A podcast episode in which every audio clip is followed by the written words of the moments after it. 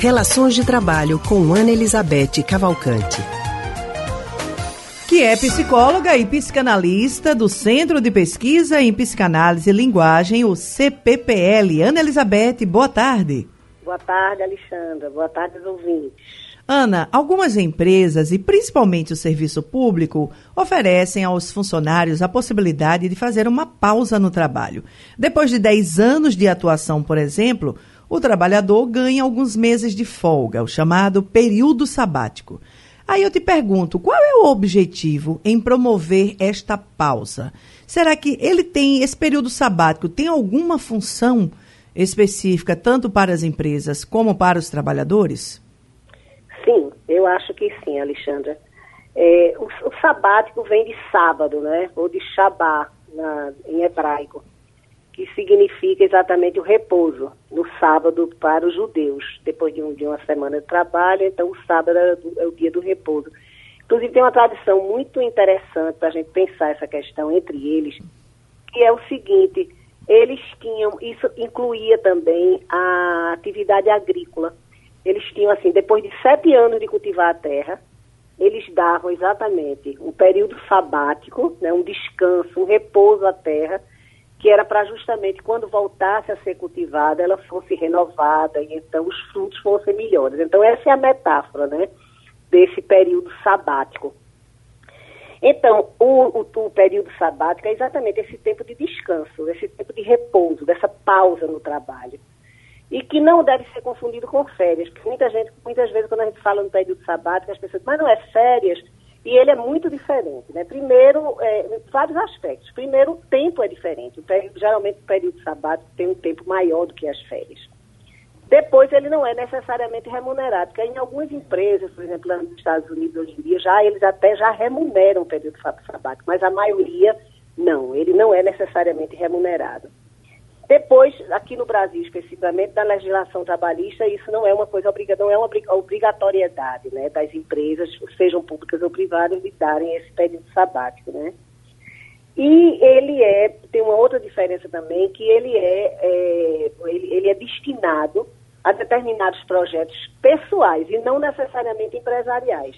Embora que esses projetos, no final das contas, é, tem um resultado né, no projeto e na, na, na capacitação e na, na, melhoria, digamos assim, da realização do trabalho pelo, pelo trabalhador. Mas necessariamente não é um projeto. Pode ser, por exemplo, que o trabalhador avalie que ele precisa de aprender uma língua, por exemplo, ou de sistematizar melhor uma certa linha de pesquisa, como no caso das universidades, né? Então, essa é outra característica também. Aqui no Brasil não é muito conhecido, né? Porque as, as instituições públicas já praticam isso, mas as privadas, com raríssimas exceções, né? São assim, é uma coisa praticamente não praticada pelas empresas privadas, né? Mas voltando à sua pergunta de qual é a importância, eu acho que é, de fato, é uma coisa muito importante. Se for bem planejado, se for bem programado, é uma coisa que os dois lados, tanto o trabalhador como a instituição, a organização, a empresa que ele, ele pertence, podem ter muito, muitos ganhos, né? Porque é exatamente essa ideia da renovação, do arejamento, de poder ter novas ideias, de retornar ao trabalho com essa ideia de estar renovado, com outro investimento. E isso é uma coisa muito importante, né? Importante para o trabalhador e importante para a organização, onde ele está onde ele está inserido, né?